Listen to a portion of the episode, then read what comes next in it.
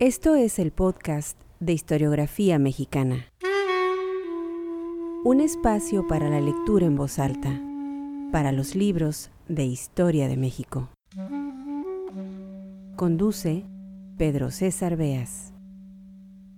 Los comentarios a esta serie dedicada a Antonieta Rivas Mercado puedes encontrarlos en el capítulo 26 en historiografiamexicana.com.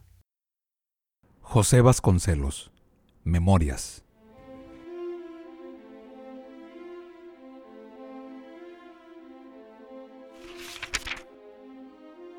Preámbulos sombríos. Dedicó Valeria la mañana a escribir algunas cartas.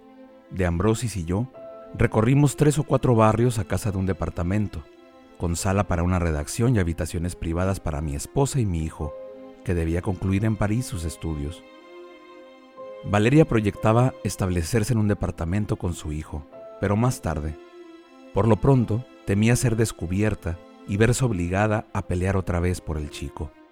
Además, necesitaba no dar pretexto para que legalmente la privasen de la patria potestad. Al niño lo había dejado en Burdeos, en la honorable pensión de la familia que de Ambrosis le había hallado. Y sin esperar a que yo hiciese preguntas, de Ambrosis inquirió. ¿Es muy rica Valeria? Pues lo ha sido, pero últimamente, si no me equivoco, ha tenido dificultades. En realidad no conozco sus asuntos de dinero. Pues verá usted, se ha pasado estos meses allá en Burdeos, encerrada en su pensión, trabajando, leyendo. La pensión es cara, casi de lujo. Así la busqué porque ella me dio a entender que contaba con fuertes envíos de México. Pero parece que no llegan los fondos.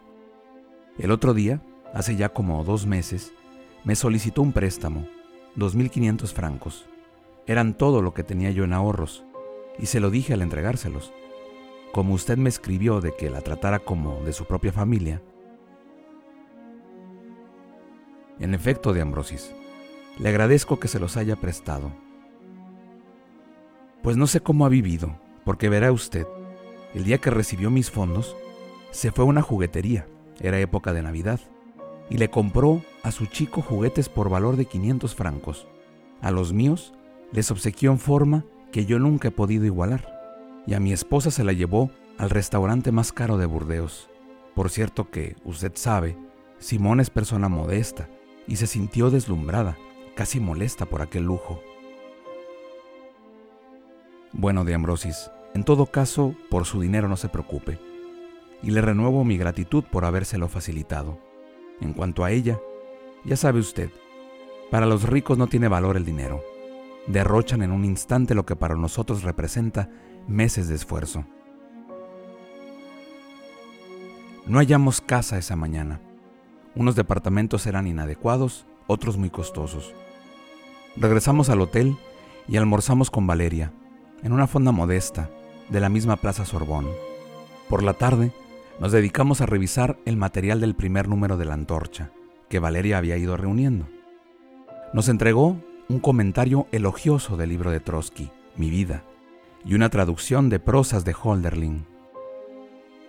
Al vaciar sus libros de una maleta, apareció toda la colección de Nietzsche, en buena traducción francesa.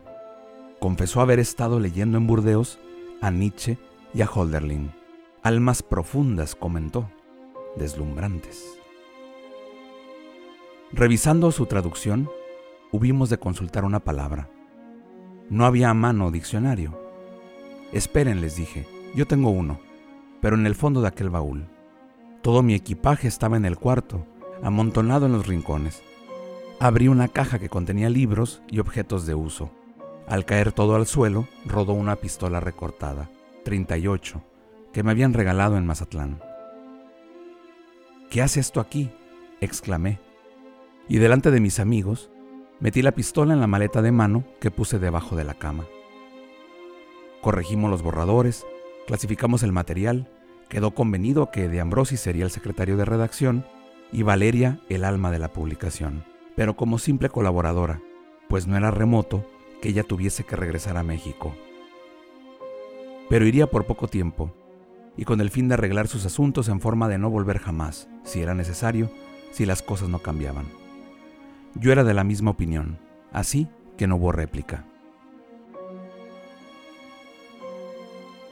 Reunidos todavía los tres, bajamos a cenar.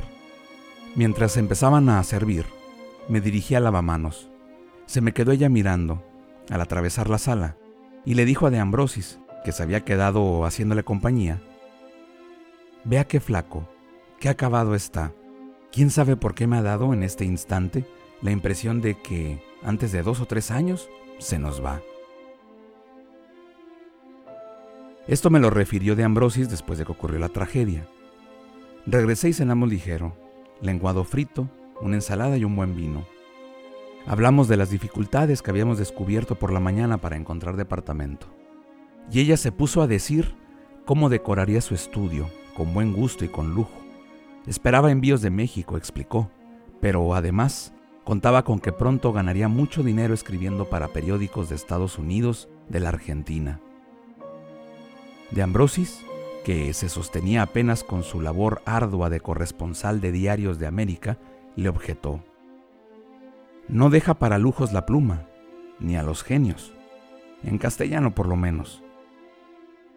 Y hablamos de las ganancias fabulosas de los escritores afamados de Francia. Pero figúrese usted, reflexionaba de Ambrosis, una edición de autor de éxito no es menor de 100.000 ejemplares.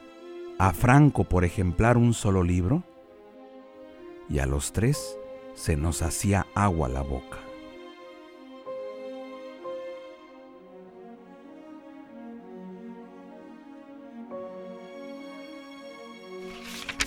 Escucha todos nuestros episodios en historiografiamexicana.com.